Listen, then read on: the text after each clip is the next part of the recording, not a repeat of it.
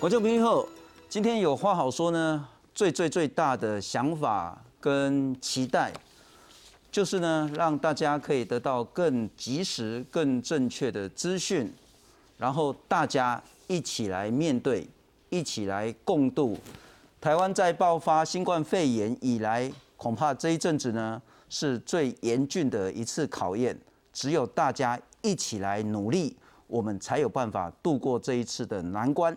当然呢，无谓的恐惧呢，对于防疫呢一点帮助都没有。我们所有的防疫呢，必须奠基在正确的资讯以及正确的做法上。有一些重要的数据可能会引起大家很大的紧张，但我们需要有一些全新的做法跟一些重要的观念。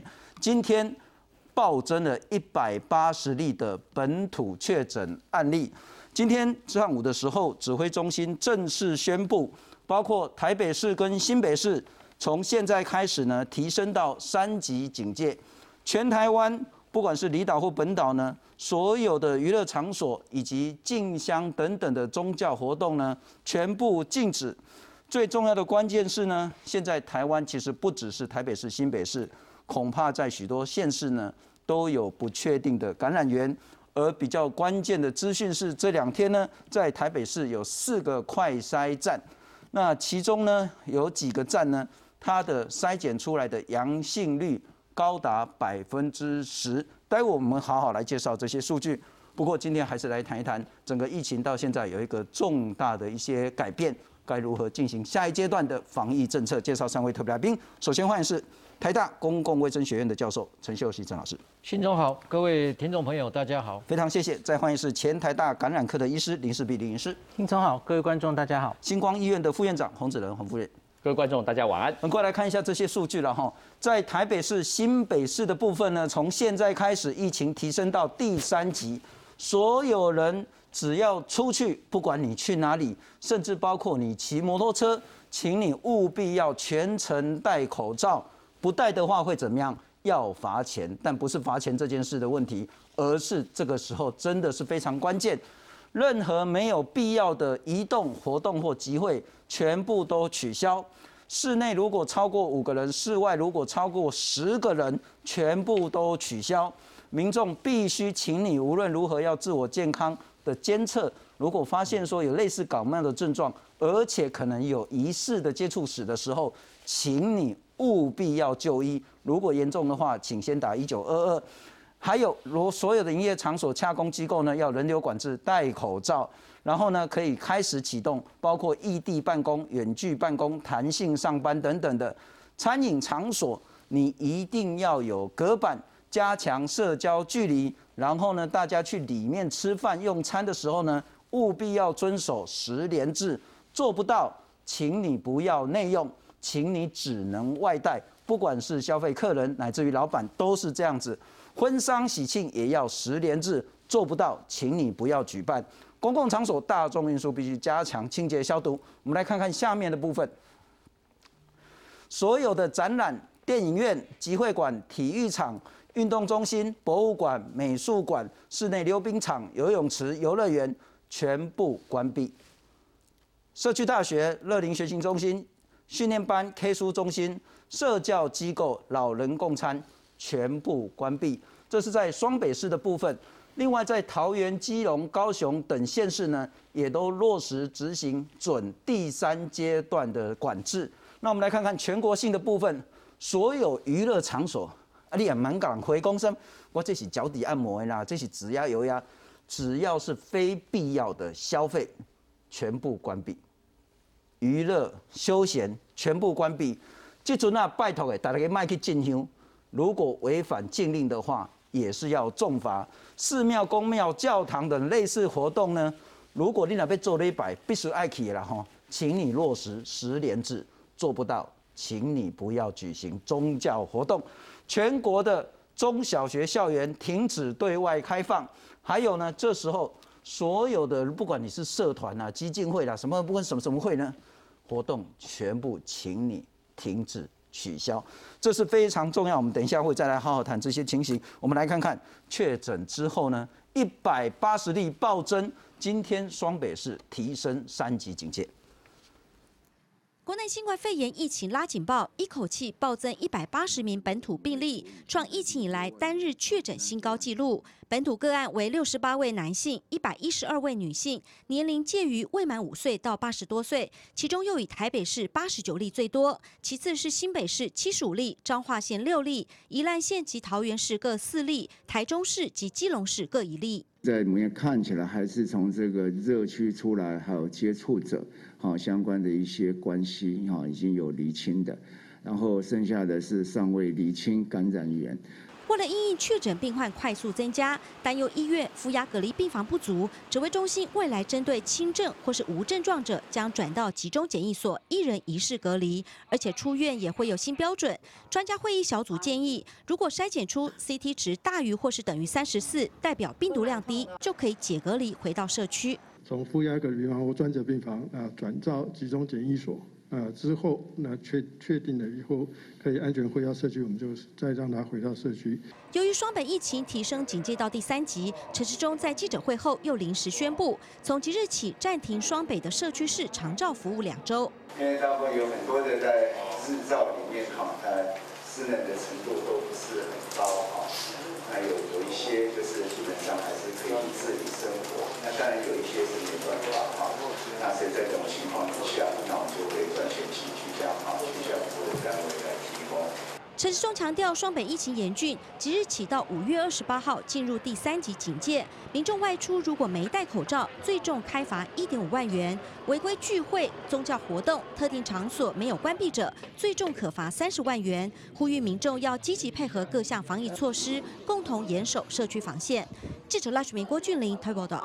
老师，两个重要资讯，请教您现在的疫情。第一个，今天确诊本土案例一百八十例，还不包括今天陈时中部长所说的台南那个案例。另外有五个境外移入的，所以今天是一百八十五例。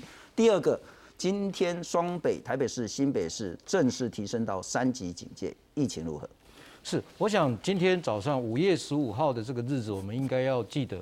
这个行政院长跟这个指挥中心会开这个会，完全根据我们两部最重要的法，就是紧急灾难救济法跟这一个传染病防治法的最高，可以表示今天他们及时的开这个政策，也表示台湾进入非常严峻的一个在 COVID-19 以来遭遇到呃最严峻的时期。哦，那么这些呃，我相信我们都可以理解。那么我们为什么会有这么多的个案？其实。呃，最主要是源自于从境外的这个英国猪的病毒，本来在全世界传播力强，而且非常难防守。嗯哼。那么过去呢，在六十 percent 的这个所谓的这个措施之下，口罩的施戴力之下，这支病毒恐怕没有办法啊，就这样的预防。所以你可以看到今天为什么这么多的病例，因为这些病例如果在没有呃，适当的这些防疫措施之下，比方讲没戴口罩的情况之下，它俨然就变成我们今天看到的过去钻石公主号相同的这样的一个自然感染的模式，在最早期。所以大家也不要觉得呃这样的多多处的情绪感染是呃呃是突然造成的哦。那我们要以五月十五号这个日期当做分界点，因为未来还会有一些已经。在社区经过隐性感染，因为这一株病毒，我们一再跟大家强调，它在症状前的隐性感染几乎是过去的三倍的这样的一个传染力。是，所以我们留下来这些社区的隐性感染，必定会把这些这个。情绪感染带出来，再加上今天的快筛，先把它检出来，那么以免造成后来继续在社区传播。这些政策在政府的这样的一个规划之下都是对的，所以不要对我们这个数据的这样的增加，呃，也产生了不必要的。今天主持人讲的最好，就是大家一定要处变不惊，但是真的不要惊慌是这件事情。那么我们如何把这些情绪感染在这一波五月十五号以前？那么把它呢阻挡住，不要再变成社区。那么最重要的一个很重要的原则就是，只要你被要求要做刚才三级警戒的所有的事情，都要遵守。是，其中包括居家隔离、自主健康，千万不要混入公共场所。是，那么这个就是我们过去一再跟大家讲，也因为这样，如果你不遵守，那么这一株病毒只要漏一。漏二就有可能再产生第二波的这样一个传染。所以我认为今天如果我们可以按照今天我们所做的这样的一个三级警戒，那么我们一定会度过这个难关。因为这个三级警戒完了之后，我认为五月十五号之后，那么我们今天看到所有的实措施实施。包括没有实施三级警戒的城城市，也开始有三级警戒的这样的一个心态。那么未来我们相信，五月十五号之后的新的流行坡不就不会再出现，不会再出现了。这个流行坡呢，自然就会慢慢停止。那么在未来的累计个案，大家也不要太惊慌，因为这些都是我们过去隐性感染所留下的经济个案，加上筛检的早期的把它找出来。那么这些我相信，呃，度过之后。包括万华，包括其他地区的危险区域，慢慢就会从比较高危险区域降低到低危险。是，不过从人性来看，当然我们之前看到说，哎，可能是零确诊，然后开始慢慢有个位数的确诊本土案例，然后看到有十几例，那昨天看到二十九例，今天看到一百八十例，就这个数据来看，大家一定会害怕，这个是人性没有问题。那但是我们在面对这些数据的时候，我们唯一能依赖的就是科学，就是专业。从科学专业的角度，我请教陈老师两个问题。因此，今天是一百八，很显然接下来的数据也不会太好看。但该如何理解从十多、二十九、一百八，接下来我不确定是多少，但很显然不可能马上就到零。这样子的一个客服会怎么发展？而那个代表的意义又是如何？而这样子一个曲线。在目前双北用三级警戒，其他很多县市用准三级，以及其他县市用二级的态度，能不能有效控制这个曲线？我认为绝对是呃非常有可能。我们必须相信台湾在过去整个防疫措施在工位措施上面的严谨度。那我刚才一直强调。因为过去武汉演化出这株病毒，只要有六十 percent 的程度就可以阻挡它，这是全世界的数字都是这样的。可是它来到，因为它的传播力刚好遇到它变种病毒的时刻，那么大家在这个地方没办法达到这个九十 percent 的情况之下，就有可能。那你今天全国的这样的一个。这个三级警戒实施的时候，几乎就可以把整个警戒线拉到几乎，我认为会九十 percent，绝对没有问题。您的九十是说，在外面的人有九十趴的人都紧紧的戴住口罩？不只是这样啊，其实就是说，你看到今天他关闭的这些场所，其实在国外这个就是已经相当于到九十 percent 的警戒程度，所以已经是非常大的一个警戒的这样的一个程度。是，所以我认为那个是可以阻挡五月十五号之后的新新的流行。那么。包括今天你也看到，我们指挥中心在我们张副校长他也提到，就是说整个这个医院的能量也在做调整。所以这些两方的医院能量调整之下，以及这个呃筛检的这样的把它找出来之后，那么适当的分流之后，我认为它的这个五月十五号新的传染个案自然会杜绝。那么现在我一直强调就是说，现在产生出来通通报出来的个案。最主要是过去这些隐性感染所留下来，那这些是刚好那四十 percent 的的这个措施，有些大家没有去真的去把它严格的去实施，那么所以意思就是说，大家在整个。整个这个所谓的这个防疫措施上面的警戒度一定要提升，每个人心里都要提升到九十。所以你看，我们今天大家全程戴口罩，是，即使我们今天已经有的社交距离有这个板子，就是这个样子。是。那我我必须要强调一件很重要的事情：指挥中心为什么今天每天都要去通报这些个案？就是因为还有一个很重要，因为通报个案才能让这些个案的透明度增加。那么透明度增加，反而会让它提前让这个流行坡可以结束。否则的话，这个流行坡，在国外最不好的就是流行坡不断的持续三个月到六个月。嗯哼，这个是我们非常呃不愿意见到。所以我们预计就是说，如果这个流行坡今天按照现在的五月十五号实施，那么我觉得预期在半个月一个月之内，这些旧的流行坡就会结束。嗯哼，因此当我们明天后天看到数字不是那么漂亮的时候。请大家务必不要紧张恐慌，那个是因为我们可能前两个礼拜所累积下来的结果。如果我们从今天开始彻底贯彻这些防疫措施的话，或许两个礼拜、三个礼拜之后，我们就可以看到具体成效，这是最重要的关键。不过副院长，我再请教你了哈。呃，其实我今天在看那个，包括早上行政院的记者会跟下午指挥中心的记者会，其实他们没有花太多力气去解释这一百八十个案的意调。对说实在，当今天新增一百八十个本土案例的时候，去解释那个社区足迹在防疫上恐怕意义已经不是那么大。嗯，也就是我们其实必须从头换一个思维。以前我们都是要做意调，就是有一个点一条线，跟他爸长，那的话都给它关起来。你有刚好碰到这个时间这个点，你要很小心。嗯。可是现在我们要完全改变，是说包括自己可能会有病毒，包括三位可能会有病毒，因此我们每一个人都要做更严格的贯彻。所以去理解什么社区足迹，在这阶段已经不是那么重要。但我还是有看到说，当大家说要三级警戒的时候，大家二话不说做什么？嗯。去抢买东西，哇！啊，咱都卖群聚啊，你个去大家去群聚去买物件，然后开始有人计较说，哎，啊，为什么那个夜市不能用？啊，一中商圈可以用？就我我觉得大家的心态恐怕还没有跟上这整个思维。嗯哼，我想哦，就是什么是最可怕？我们常讲，第一个是无知，嗯，不知道最可怕，不确定这个。那再来是什么？恐慌最可怕。哦，恐慌哦，就像现在大家抢买东西。那你去排队要排两个小时，其实无形之中就违反了我们这次三级警戒的原则，是就希望要减少人流，哦，跟跨区的这个概念。你想想看，那个大卖场可能来自全台北市各个热点，甚至如果说有从桃园过来的，那台北市新台北新北现在就一个热点嘛，就这边两个是高风险区，尤其是像台北的万华又是风险中的风险。那现在尽量我们就减少人流的移动，就是说。譬如说，在台北区这一块的人，我们尽量避免到中南部。那中南部人也避免尽量到台，这就是减少人流是的一个移动。第二个，减少人与人之间的接触。为什么我们一直在讲说什么宅在家没事，没事宅在家？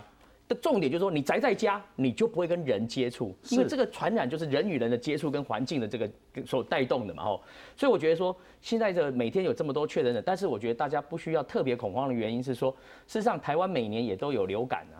哦，流行性感冒每年也是每天的也是有不断的有人会流感出来，但是我们重点应该是说，现在在医疗的机构的能量，我们怎么去保让医疗机构的能量是充分的？哦，就像最近这两天你也知道和平风和平医院因为有两例的确诊，而让他们医护人员被居家隔离了，那这些人就不能在第一线来服务这些。哦，就是需要医疗哦医疗照顾的人，对不对？所以我觉得现在就是说，我们应该保存我们医疗的一个能量。所以为什么从现在开始，我们台北跟新北的所有医院，我们现在都在做一个事，我们现在就尽量降载我们住院的病患。譬如说，从现在开始的两周哦，一周内，我们医院里面就是不是紧急的刀，我现在先不要开，对不对？除非紧急的哦，有跟生命有关的开一个，其他先不要开。病床就留下来，来准备，就是说，如果有确诊者需要入住到好这个隔离病房的时候，我们有充分的病房可以来使用嘛，吼。所以我想，医医疗机构最重要的责任是这个，第一个就是保留医疗能量，第二点就是医院本身我们要避免，就是说。这个病毒在医院里面产生所谓院内感染的发生，因为我常讲，在防疫的三角形里面，医院扮演的角色就是病毒进到医院里面，我们不能让病毒再回到社区，哦，那我们不要让它成形成一个院内感染，所以医疗机构在这个防疫的过程中是扮演防疫第一手的一个角色，所以我想这个时候我们全国的医疗机构的人员又开始可能要稍微动起来，吼，绷紧我们的神经，像我们今天中午十二点，医院就立刻召开所谓的。应变会议，好，疫情流行的一个应变会议，明天早上也要再召开，就是来因应这整个局势新的变化。譬如说，我们现在从星期一开始，我想每个医院都一样。我现在讲虽然是讲星光医院，可是我想台北市所有大医院都是这样。譬如说，我们现在这个慢性病的拿药，星期一又要外推了，就是说让他在户外就可以领药离开，不要进到医院来。这个也是在避免人流的一个接触，哦，就都是这样的一个概念。所以我想从现在的这个状况来讲，哦，我觉得。大家要相信我们台湾的医疗能量，嗯尤其是虽然现在一百多十、一百八十几个确诊者，但是这里面有一些人，你们有没有注意到，他被筛出来症状的时候，竟然他是什么叫无症状？是，就是他也觉得，哎，奇怪，我怎么有 positive？他都觉得，因为他没有症状，也没有发烧，也没有腹泻，也没有呼吸道，什么都没有，所以代表说。基本上来讲，它无症状，所以它的病毒量，我认为相对的，吼，就是应该也是比较轻微，而且它治愈的能力应该也比较好。所以呢，我们觉得是说，现在的情况就是说，我们要观察的反而是说，到底这些个案的发生，我们是不是能够把它都很安全的，吼，把它治愈好，让它可以回去社区，吼。所以这里接下来要观察，从我们医疗机构的角度就要看，这里面有多少人可能会有重症。哦，甚至最后有死亡的这个比率。如果说这个比例不是那么高的话，那我们医疗量能又可以在这个流行的一个流行坡的一个过程之中，有确诊者，我们都可以把它治愈的一个情况，那这个疫情就可以安稳的度过。所以大家不要说只看到数字好像很多很害怕，是当然害怕也不是坏事。为什么？因为我常讲，有时候害怕也是防疫警戒心的一个拉伸哦，因为大家害怕手口罩就会贴的比较紧，嗯洗手就会比较勤快，是这个不是坏事，但是警觉是可以，但是我想恐慌就大可不必，是。尤其是哦，我今天 有一个要跟大家分享，就是说，我觉得最近这阵子哈，大家如果想知道疫情的讯息哈，我建议大家哈，每天下午两点准时收看陈部长的这个及时的记者会，或者收看从 LINE 里面只看疾管家哈，疾管家官官方的这个 LINE 的这个哈粉丝团，你去看就好。嗯哼，其他的那些哦，那些朋友传给你的哦，听说啦，这个大楼啦，那个学校什么这些听说的讯息，我觉得大家。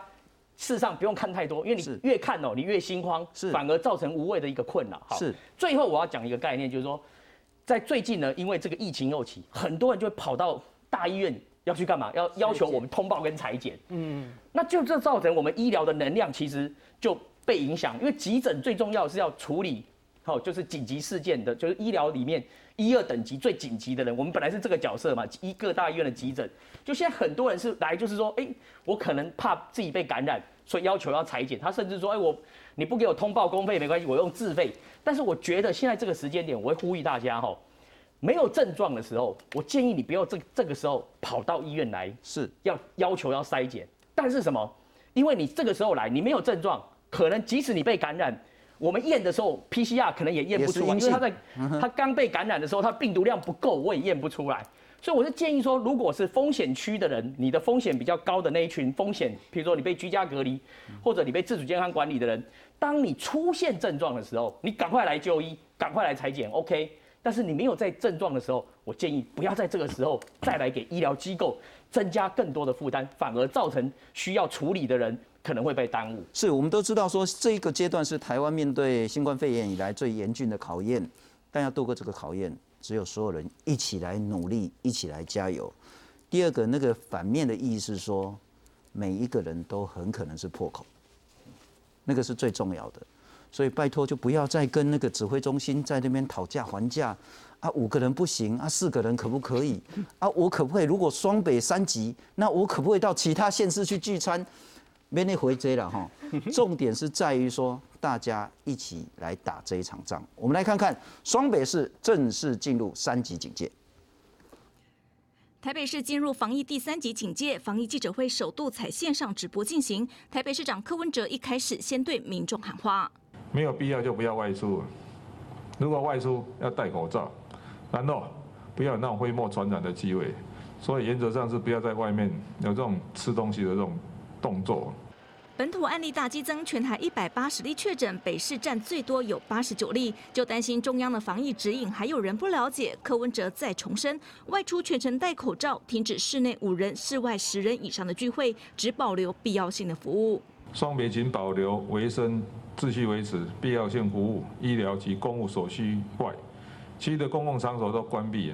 营业场所如果没有实名制，啊，保持社交距离人数就要关闭。所以，事实上，我们今天上午八点开始已经关闭了十大类的特定场所啊。额外关闭的场所包括观展观赛场所，像是电影院、体育馆、音乐厅、博物馆、游乐园等；教育学习场域则有社区大学、K 书中心、老人共餐活动中心、社教馆、图书馆等等。总之，待在家最安全。不过，曾出入万华的民众看到确诊数不断攀升，就担心自己也染疫，急报快筛站。五月十三号开始开设。防疫的万华专案的检验站，那昨天五月十四号一天检查近六百位民众，另外今日截到目前为止，筛检人数已经逼近四百位。刚运作一两天，所以今天市长也指示了，我们会开第四第五个开筛站，然后明希望明天能够启用。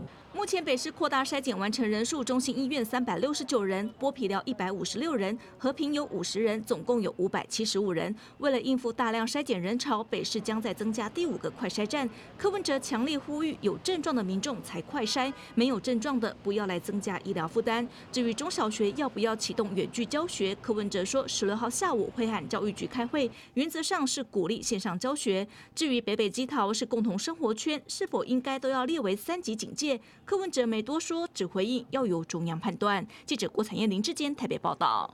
林叔，我们一起来看这些重要的资讯然后刚刚说台北市、新北市是进入三级警戒，不过包括宜兰、基隆、桃园、台南、高雄等等多个县市呢，他们都自己地方自主提升到准三级，也就是更严格的二级了哈。那基隆包括夜市呢是人流赶测，那基隆雨峰岛到六月十三号，桃园四大夜市都停业，台中市呢所有夜市停止，然后宗教场所暂停从团体活动，彰化的部分呢，公庙进香全部都延后，金门马祖澎湖呢五月五十八号之前呢，公务员禁止到台湾来出差。那现在可能要请教你比较重要的，我认为这个数据恐怕都比一百八十个个案确诊更为重要。我来我们来看看下面的部分了哈。病例暴增四倍，那主要还是集中在双北地区。台北市呢，今天增加八十九例，万华还是很重要的热点，有五个快筛站。那万华筛检站阳性率呢是三趴到十趴，中心医院的阳性率是十趴。等一下我们来看这个数字。柯文哲科市长说，没有症状也不要去筛，因为呢，就算你是在潜伏期筛了也没用，没有验出来阳性的可能性，那只会徒增医疗的负担。不过呢，如果你有症状的话，拜托你赶快去快筛，特别是你可能在热区里面可能有接触的话，拜托你去快筛。那专责病床呢，还有负压病床呢，现在呢都会持续开放到最大的数量。台北市政府呢也会启动像是居家办公、异地办公等等。我们来看看这个主要的数字了哈。我们当然挑那个看起来是比较严重，请看下一张。这个主要针对是四个筛检站里面的剥皮疗站。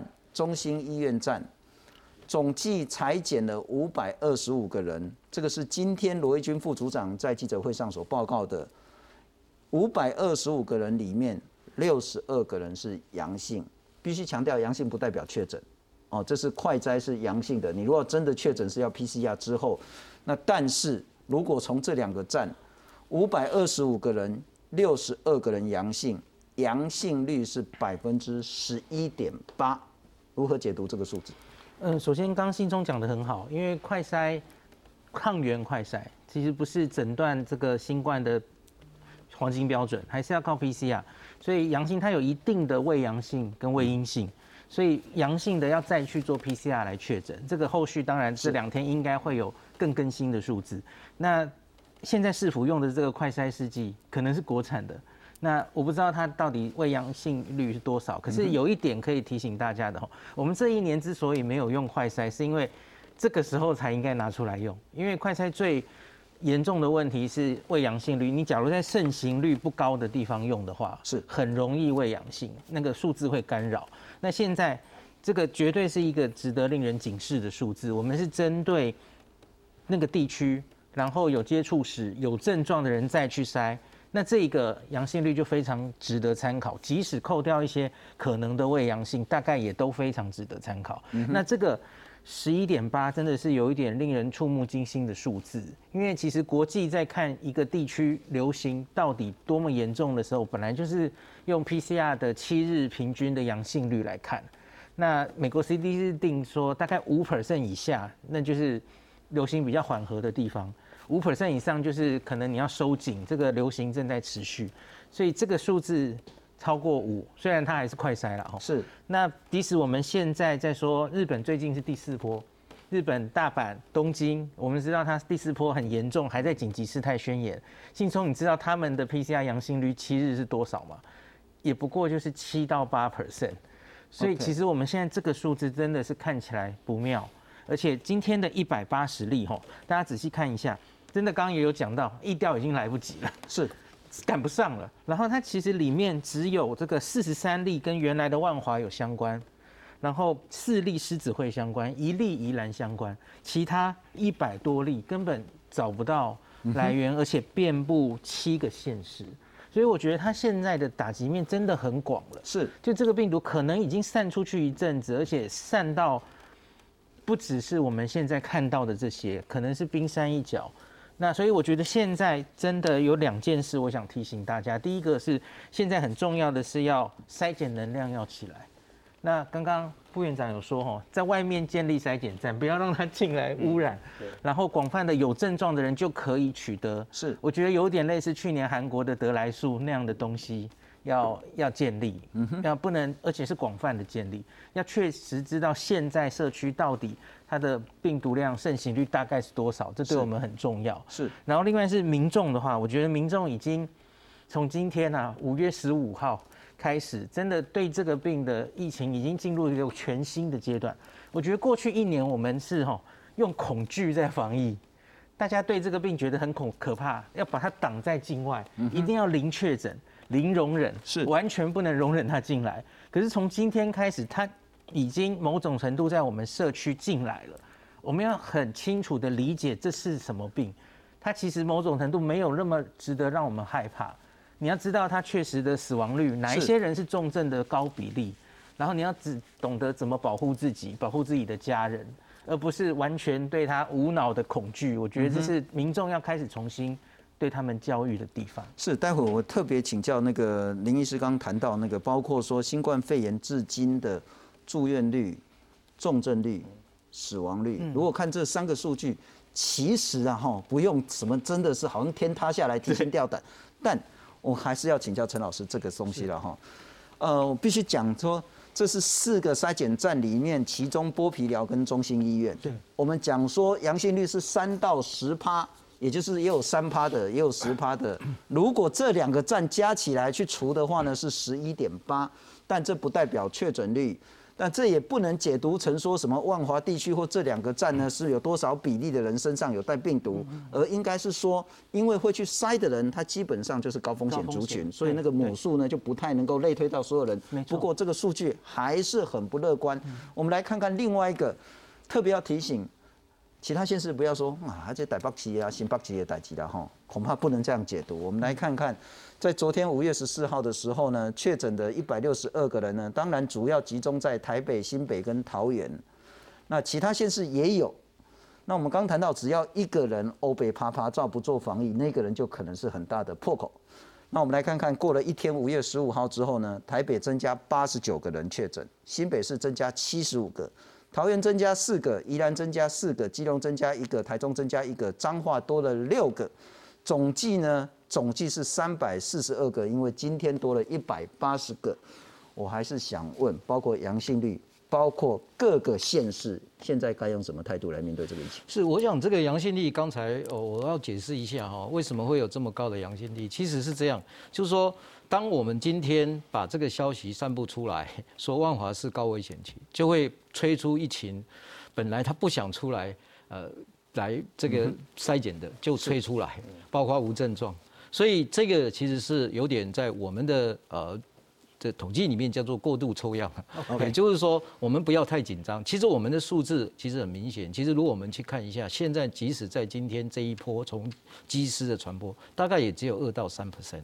最高也是这样，阳性率对阳性率大概，所以大家不要对这个数字有过分的解读，这就是因为刚开始他知道信息之后，他吹出这些东西，所以刚才这个这个呃副院长讲的这个事情是非常重要，所以我一再一再也跟大家讲，我就接着这个个案讲一个很重要的事情。其实今天为什么我们会出现这个情绪感染？记住，这个个案是从境外一路进来，嗯，传染力很高，在家户接触六十 percent 的感染力。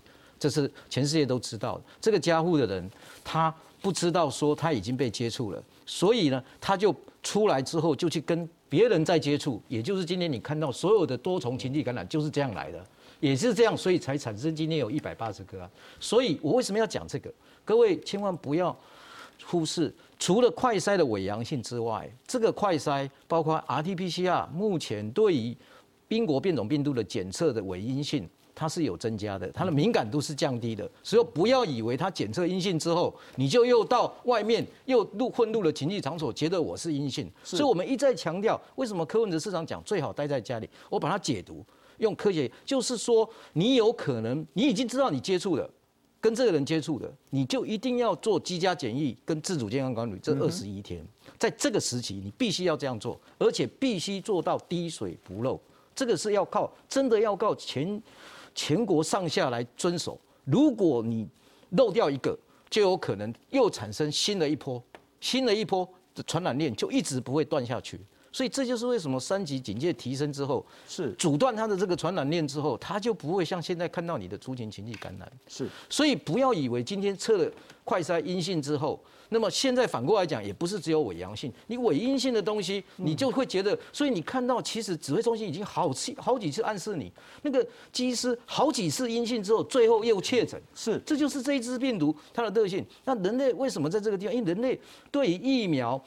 对变种病毒做很多实验室，可是对检测工具这一，我们一再强调，它的发展在过去这一年并不如疫苗的发展快，所以检测工具马上要跟上来，包括快筛，现在他们也在研究，可是这速度还慢，所以无症状为什么无症状要在家里让它慢慢，当大量 case 的时候，要让它在家里慢慢 recover。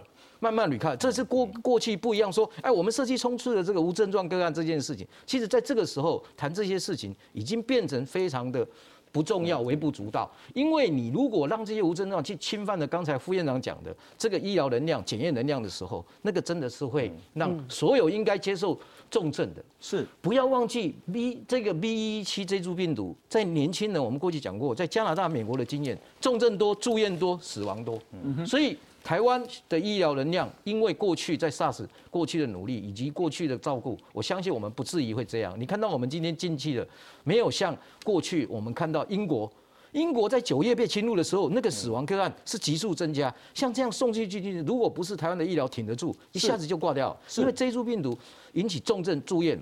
跟过去又不一样，是这是我们刚才非常担心的事情。是，那这个我想就是说，在医疗这边地方的努力，我相信我们挺得住。是是是，不过刚刚讲到很重要的哈，如果你没有任何症状，啊，你平常也都没有这样欧贝笼罩，嗯，真的不需要去筛检。是对对，请你有症状对再去筛检。嗯，啊，筛检很重要，但是没事不要筛检，因为那会拖垮我们的医疗能量。对，第二个。也不是说怕大家去买东西的哈，其实有钱爱怎么买都没问题。但是现在的问题是，当我们社区有多点的感染源的时候，三级警戒就是要给他锻炼，是，就是要全台湾一起重开机，是，然后大家才去跑到那个大卖场去群去群聚。这说实在是最笨最笨的方法。我们来看看，真的不应该这样做。来看看。起商品不断刷条码，收银员的双手没有停下来的时间，因为放眼望去，排队人龙几乎看不到尽头。哇！从哪里来？行政院在十五号上午召开临时记者会，宣布新冠肺炎疫情单日确诊暴增了超过一百八十例，台北和新北的疫情警戒更提升到第三级，也让双北市各大卖场都涌现人潮，要抢购物资。就这样了，走吧。货架上畅销泡面几乎是一扫而空，剩下来的商品，民众经过也不忘拿个几包。从购物推车里面可以看见满满的食品、罐头、面条和卫生纸等民生物资。目前全联采用进出十连制，至于好事多、家乐福、爱买、大润发和顶好，还对民生物资和防疫物品寄出了限购措施。吃的、用的，对呀，米啊、泡面啊、卫生纸啊、水果啦，因为一起大家都会来抢啊，但是因为还是有一些生活必需品要买。对我们，哦，一个多小时。早上看到说一百八十了，然后又要下午升三级，会怕怕的，所以来采买一下。我排很长，排到那个生海生鲜那边去了，还绕了好几圈吧。排多久啊？跟你们这样排？半个小时有吧。不少民众指出，排队至少要等半个小时。但这种景象也不止发生在台北，就连台南的大卖场也一样，店员补货很忙，民众想结账也要等半小时。至于传统市场，人潮一样络绎不绝，很多民众趁休假时间采买。第二个大概是一个是两个礼拜的一个时程嘛哈，然后第第二个哈，这物资其实都是非常充分的。疫情拉警报，掀起物资抢购潮。经济部和农委会等相关单位都强调，各项民生物品和原物料都很充足，也已经协调厂商加班生产，呼吁民众安心，物品够用就好，不要急着抢购。记者台北、台南综合报道。不过几个重要资讯可能要补充。第一个，包括学者、包括医界呢，都证实说，现在在台湾这个英国变种病毒株传播能力至少是一点五倍到三倍以上。第二个，世界卫生组织也证实说，这支病毒呢是有能力透过气溶胶散布的。也就是大家不要以为说啊，我进来抢物件，我只要戴口罩都无代志。如果你在密闭空间超过半个小时、一个小时，而且人跟人距离那么短的时候，大家的风险是很高的。不过副院长，我要请教你几件事情，然后我还是要强调说，我们现在看到数据都是之前的东西，嗯，那恐怕不足以完全反映我们现在面对的这支病毒的状况。不过我们来看看到目前为止，从有新冠肺炎以来呢，全台湾现在有确诊一千两百九十个人，这包括境内境外通通算进来，那有十二个人死亡。换句话说，死亡率大概是百分之一左右。呃，百分之一是高还低，见仁见智。但这个数字出来，那到目前为止还在住院的有一百七十四个，有一千一百多个人呢，已经解除隔离，就是没事了。不过必须强调，这数字呢没有办法完全都的拢，因为这数字还一直在跑。就是说，十二加一七四加一一零九不是等于一二九零了哈，但是这个数字有一点点小小的这个落差。那整个是这样的情形。换句话说，我们可以看到死亡的部分、住院人数的部分。以及没事的部分，解隔离大概就是大概八成五到九成这中间。我们来看看另外一个数字了哈，到目前为止一百七十四个住院的人，还住在医院的里面的人呢，肺炎重症的情形有十二个。那现在在加护病房有六个。那也许这有重复计算了哈，因为弄呼吸器可能也在加护病房。那总之有六个人是加护病房，有四个人是使用呼吸器治疗，有一个人是叶克膜，啊，另外还有一个人，那那个状况我们不是能掌握的那么清楚。这是今天张尚存张教授在记者会所说的，死亡率、住院率、解隔离率以及这一支病毒接下来我们的考验。好，我想哦，从这个数字上我们看到几个讯息然后第一个大家看一下哈。这个一百七十四个住院里面，重症大概是十二位，然后十二位大大概是六到七个 percent 左右，然后所以这个比例大概跟哦大家看起来就是超六七 percent 的人会有转重症，但重症也不见得最后会死亡，是。哦，因为好好的治疗，因为台湾的医疗量能，那基本上看起来以目前我们的确诊人数跟死亡人数，看起来就在一 percent 左右，事实上全球的这个死亡率大概是在二点二。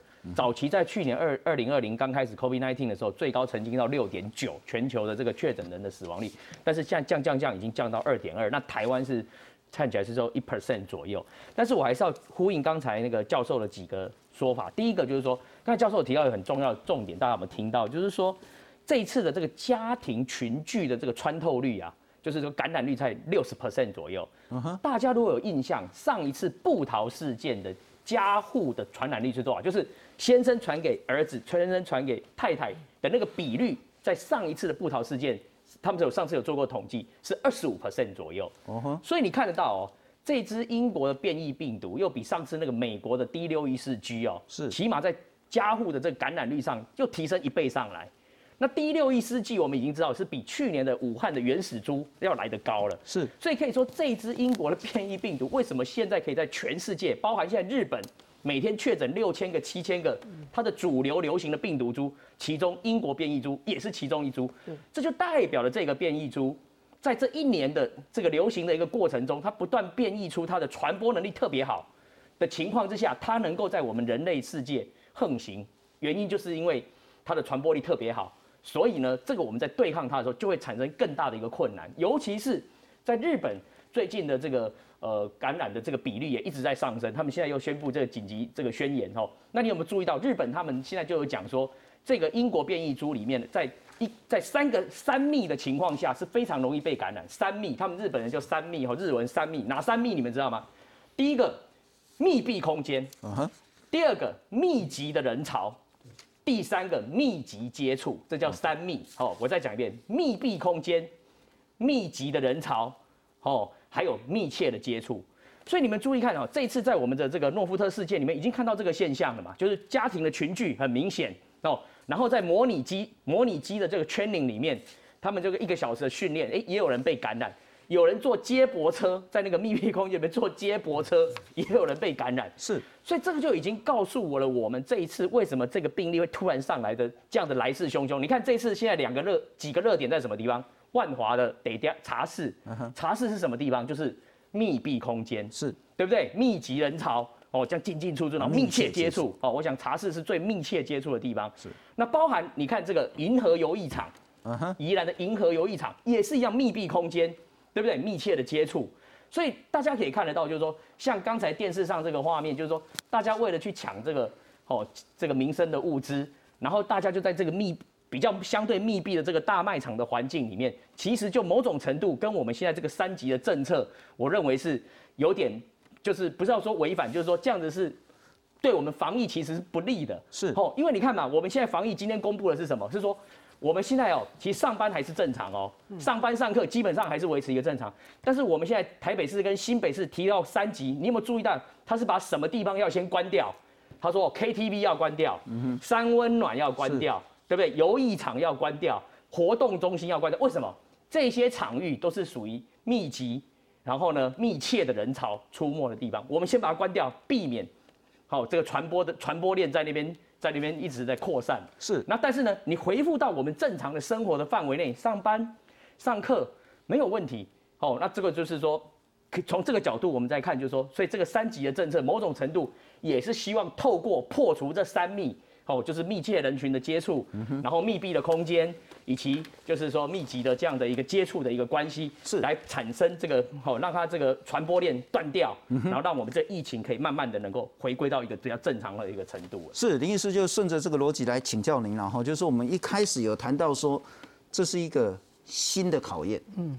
所以以前这一年多防疫很成功，嗯，但防疫那一套经验呢，不必然可以完全用在这个阶段，嗯，新的考验，嗯，这是一个新的病毒，新的变种病毒株，它传播能力强太多太多，我们又遇到一个新的局势，以前都是主角境外，换进个东 A 门卡靠的啊，现在已经进来了，嗯，所以必须要用完全更不一样、更严谨、更重要、更科学的态度来防疫。请教你之前，我们还是特别强调说。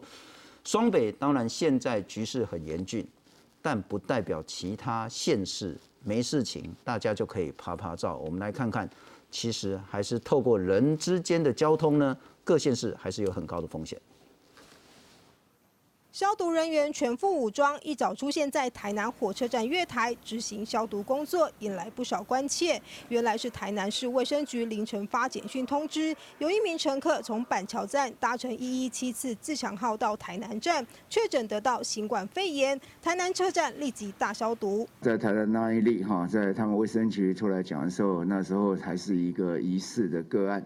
好，那刚刚哈采采检的结果也刚出来，那是确诊的哈，是确诊的个案。送到医院之后呢，这直接采检，然后筛检初步是阳性，然后等到这个进一步的 PCR 的检测，确定是阳性，就马上直接进入负压隔离病房。所以呢，他基本上没有跟外界步入跟接触，唯一现在可能跟他接触的部分就是跟他同车厢的人，还有他的家人。指挥中心证实，这名确诊个案未列入一百八十位本土案例名单。由于他确诊前搭乘大众运输工具，台南市长黄伟哲提出呼吁，客运、台铁和高铁都要实施十连制。高雄市长陈其迈也认为，长城搭乘建议采十连制，因为台湾一日生活圈移动频繁，而高雄市也提升防疫层级，进入准三级防疫警戒，同时非必要的公务旅行都停止，不鼓励员工私下到双倍。人员的移动还是会很频繁，好，所以很难避免说这种在呃这个城市城市间的这个旅行人员的移动，这个很难避免。所以为什么我们的防疫标准要要要要要升级的原因是这样？我们也特别用准三级来超前部署，那未来在整个一个相关的防疫措施呢，可能若干会造成啊县民的呃不便。屏东县同样超前部署，宣布全县提升为准三级警戒。除了配合全国防疫应应措施，县立图书馆和社府等公有馆舍、社区关怀据点也暂停开放。县府也表示，由于中央已经取消或延后相关的会议，因此不需要特别规定公务禁止前往双北。记者李淑安、徐正俊、温正恒南部报道。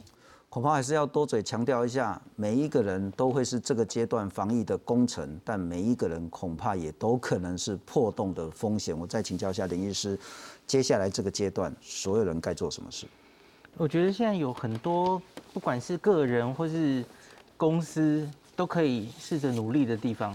那政府即使没有规定到那一块，我觉得你个人或公司都可以超前部署。比方说，以公司角度来说，远距的上班。现在还没有要停，可是我觉得你已经要准备往这个方向去做了。是，去年曾经我们有两个月是这样了哈，很多公司做的不好不适应，可是国外有那种远距上班已经一整年的大有人在，然后学校也是，学校你可能已经要开始准备线上远远距教学，那个很多家长抱怨很多，可是我们可能要有这种长期抗战的心理准备。那另外公司就算不是远距上班，你可以错开。交通的时间、尖峰的时间，这个日本早就这样做了哈，就是不同的时间进公司，下班的时间避开尖峰时间，让我们所有的人潮都变少。这个都是公司或个人都可以尝试去做的，是努力。是是，那我们再谈谈，我不晓得该不该用九局下半，或是或是八局下半了哈，因为不晓得我们现在到底在哪一局了哈，或者是说这个延长赛还要再打多久？但总之之前的经验，嗯。跟现在的防疫，嗯，之前的挑战，嗯，跟未来的风险，嗯，我们会有一个很大的差别吗？我觉得完全不同的是，现在的社区的病毒的密度可能是比去年更高的。然后刚刚我们也讨论过很久，英国变种病毒，病毒本身也不一样了。所以我们就过去一年有成功阻断那些传染链，可是现在就不一定了哈。现在真的是考验更大。那所以我觉得。对这个整个病的理解，哈，像今天张尚存老师也有说，我们整个收治的的想法其实也可能会变，就是变成了不管是解隔的，我们不可能在都大关很久，然后两套阳阴性才放走，这其实是浪费轻症，浪费了住院的能力，哈，我们要重点是重症要及时收治，然后轻症也许就开始，也许到某个阶段就会在家或是在防疫防疫的。那个或是旅馆，或是现在的隔离的地方，集中检疫所，轻症就在那里观察就好。那这个其实很需要每一个人对于这个疾病的卫教。就像日本轻症，他们在防疫旅馆，他甚至会给你一个金手指测氧气的东西。你要知道你有什么症状是哦，氧气变少，可能变重症，监测这个氧气的浓度，然后就该去重症。那那是很严密的卫教。那我们可能要开始想这些事情。是是是。我想哦，虽然我们现在状况是比去年来的 critical，大家都知道，但是今年有个状况跟去年不一样，是什么？就是去年十二月份开始，已经全世界有疫苗可以打。疫苗。